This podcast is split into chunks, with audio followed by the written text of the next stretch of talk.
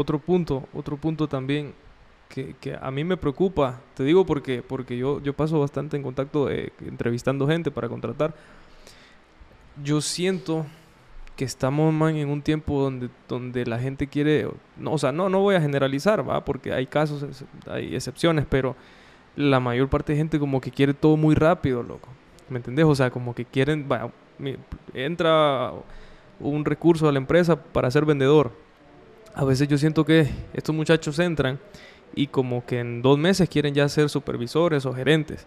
¿Me entendés? Y la cosa no funciona así. Y estamos en una generación que queremos todo rápido, pero eso creo que es por, por, cómo, por cómo ha influido el tema de redes sociales, ¿me entendés? Porque si vos querés ver una película, la tenés en el teléfono, súper rápido, no como antes que teníamos que ir a, a, rentar una película, cosas así. Entonces, no sé si me vas captando ahí. Siento que queremos todo rápido y, y, me puede incluir. Y a veces eso en la universidad no te, lo, no te enseñan o no te dicen que el éxito no llega así de la noche a la mañana, ¿me entendés? Entonces, como que siento que en la universidad falta mucho, falta o sea, un montón de cosas que te, que te enseñen cómo es la vida real dentro de una empresa, pues porque te lo pintan, es que siento que realmente no te preparan para trabajar. Eh, te preparan, te enseñan conceptos, pero cuando vos salís y cuando vos ya empezás a trabajar, ves que los conceptos que aprendiste tal vez es un 30% de lo que vas a hacer. Y tenés que ir aprendiendo, eh, tropezándote, levantándote y, y, poco a poco, pues. Pero sí siento que la universidad falta, falta mucho el, el, tema de, de, preparar a la gente. Y, y creo que hace falta esto, que le digan a la gente realmente cómo es. O sea, y a lo que vas, con la realidad que vas a chocar al salir de la U. Sí, y mira qué interesante que esta es la opinión de nuestra como estudiante, como egresados. Eh, dentro de poco, en algún momento, vamos a conocer la opinión de un catedrático para saber cuál es el contraste que hay, porque nosotros podemos estar exigiendo, pero no sabemos también las dificultades que existen en cuanto a la educación.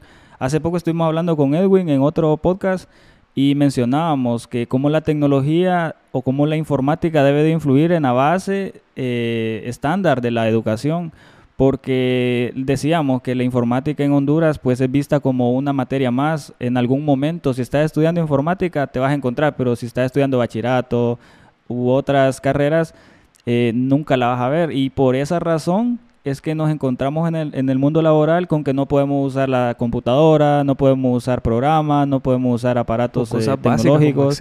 Exacto, exacto. Y eso, eso, eso es algo que se va modernizando con el tiempo y bueno, vos sabés, la tecnología avanza cada día, los programas se van actualizando. Eh, yo he, conocido gente que se queda con los programas de versiones antiguas porque no pueden utilizar la versión nueva y no es algo que esté malo, sino que no hay un interés de parte de nosotros mismos y mucho menos si en el ámbito estudiantil no te lo colocaron, porque si la formación no la tuviste, pues eh, al final nos hacemos hasta autodidactas, que tenemos que aprender cosas por nuestra propia cuenta y después ir a aprender otras cosas a la universidad, porque en la universidad, para serte sincero, hay muchas cosas que se quedan en el olvido eh, como es el tema de la informática. En, bueno, yo tenía, cuando yo estudié en el colegio, era prohibido llevar computadoras. Entonces, eh, desde ahí puedes deducir vos qué, qué clase de formación vos podrías haber tenido. Eh, me imagino que los catedráticos lo hacían por el tema de que se extraviaban las computadoras o, reducir el problema, pero en realidad debería de ser algo día a día. Fíjate que eso creo que cuando te dicen eso creo que es por más por, por porque nosotros somos de la generación donde no crecimos con teléfono. Pero si, si cuando hubiésemos nacido ya, ya hubiera, hubiese habido tecnología, estaríamos igual, eso es lo que yo digo. O sea, lógicamente se han perdido buenas costumbres, pero depende del uso que le das a la... Sí, exacto. Yo lo toco por el hecho de que en los países desarrollados eh, ese es un tema cotidiano que día a día se va a ver. Eh, hay otras tecnologías que tal vez aquí no usamos, pero se puede solucionar muchos problemas cuando nosotros estamos interactuando día a día con, con lo cotidiano, como que te diga yo, eh, utilizar el teléfono pues te va a perjudicar. Y al final de cuentas pues sabemos que es algo que, que entre más lo utilices te va a servir a vos como una herramienta incluso de trabajo. Y es algo que en la universidad eh, no se logra ver a simple vista. Imagínate, en la universidad te dicen, mandame un drive. Y yo tuve compañeros que no sabían usar el drive. Yo no sabía cómo funcionaba Google Drive. Y en mi trabajo dos cosas fundamentales en mi trabajo, Excel y el teléfono. sea, yo, eso son dos cosas, dos herramientas básicas para, para lo que yo hago. Y eh, te voy a ser bien honesto, me sentí bien ignorante cuando me pidieron subir un archivo a Google Drive y yo no sabía. Entonces me tocó buscar un tutorial en YouTube de cómo funcionaba y qué era, porque yo no sabía que era Google Drive. Entonces... Bueno, imagínate qué tal ya vos estuvieran prohibido, que no, que es prohibido. Entonces te topas en el mundo laboral con esa parte de que por muy profesional que seas, pero si no sabes utilizar una herramienta o te propones a usarla rápido, aprenderla a usar rápido, o te quedas en el atraso. bueno, vos mencionaste también ahí un punto importante, el ser autodidacta. Es bien complicado porque eso, o sea, depende mucho de tu personalidad. Eh, o sea, yo fui desaplicado, bien, bien desenfocado cuando estuve en la U, pero ahora que yo estoy trabajando, a mí me toca, me toca ver, como te digo, por ejemplo, tutoriales de cómo usar Google Drive, me toca ver un montón de cosas como para prepararme y para abordar de mejor manera mi, mi trabajo. Em, en la universidad yo recuerdo que ya para salir tuve un catedrático y no se me olvidan las palabras de, este señor, que, él, organizaba los grupos de trabajo y, eh, no, o sea, no podías, era un proyecto que, nosotros hacíamos, no podías irte con tus amigos, o sea, él, escogía las personas con las que ibas a trabajar.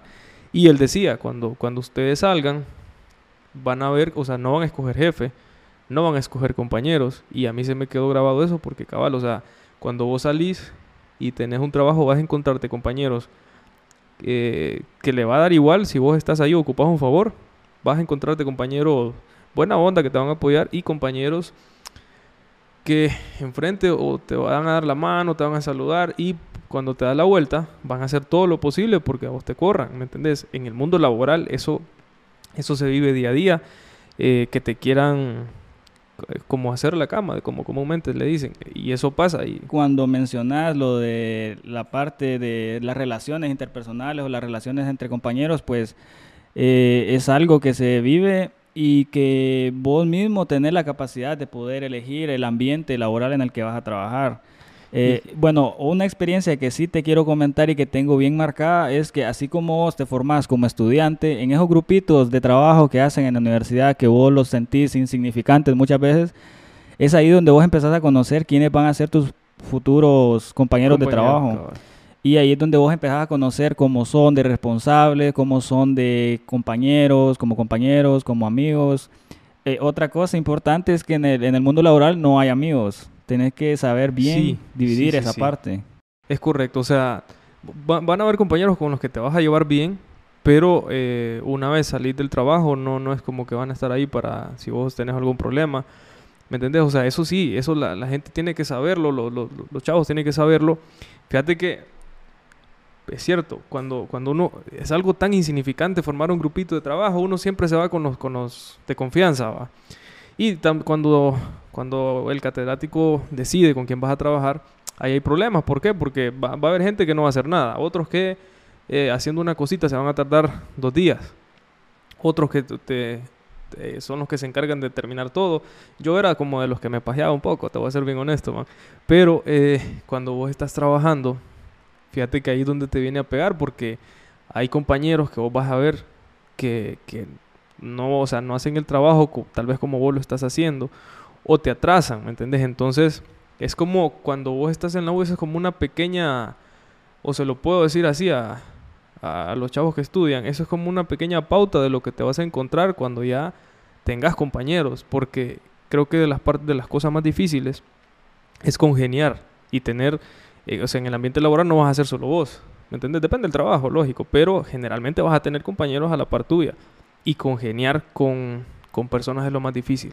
Fíjate que yo en la universidad tuve un compañero que me llevaba súper bien con él y trabajábamos juntos y por casualidades siempre nos tocaba que trabajar en equipo en la universidad. Pues una vez nos apareció la oportunidad de poder hacer una consultoría.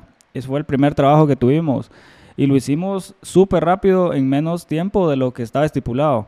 Al final eh, involucramos a más personas y fue ahí donde nos topamos con el problema de que entre más gente hay es más difícil organizarse y también como no todos pensamos igual, eh, fue un poco complicado cuando la otra persona que incluimos al grupo empezó a tardarse en entrega, empezó a ser irresponsable, incluso nos empezó a, perjudicar a nosotros en el sentido que nosotros también estábamos agarrando ese hábito de, contestar tarde, de no llegar a las reuniones y el tema de la puntualidad, todas esas actitudes y todas esas, eh, podría ser, eh, hábitos que tenemos, nos forman para la vida, de la vida real, pues.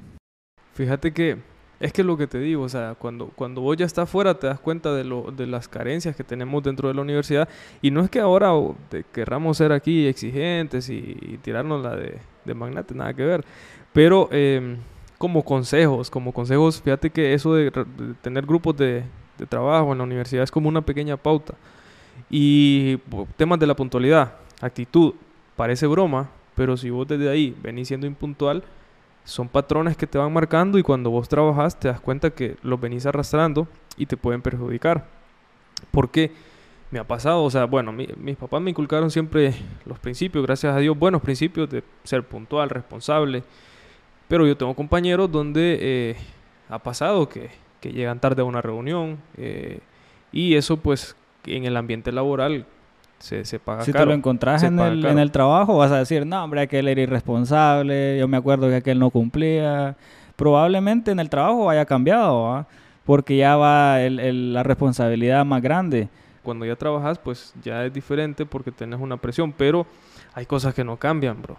¿Me entendés? Hay cosas que no, que no van a cambiar. Si vos sos puntual en la U, eh, eso ya lo traes y en el trabajo te va a servir mucho. Si vos sos desenfocado, o has sido desenfocado y en el trabajo ese patrón no lo puedes quitar, te va a perjudicar y vas a terminar saliendo de la empresa en la que estés. Porque al final, bueno, nosotros trabajamos por, por contrato, lógicamente. Eh, estábamos como empresa privada, se estaba pagando un contrato por hora a los vendedores, ¿verdad? Con los nuevos cambios de, ley que han habido, pues eh, viene otro contrato como ya permanente, pero eh, digamos en el tema de ventas, la permanencia es algo que depende de tu desempeño. Entonces, igual, pero a veces la gente confunde, digamos, cuando entras a trabajar a un banco. Vos entras como permanente. Pero, bueno, un banco, por poner un ejemplo. Pero si vos sos eh, como malo, digamos, trabajando, o sea, sos desenfocado, no haces las cosas bien, eh, sos impuntual, aunque seas permanente, te van a sacar. ¿Me entendés? Entonces, no hay que eh, acomodarse. sí, no te puedes acomodar. Eso, eso, eso es así. Guan.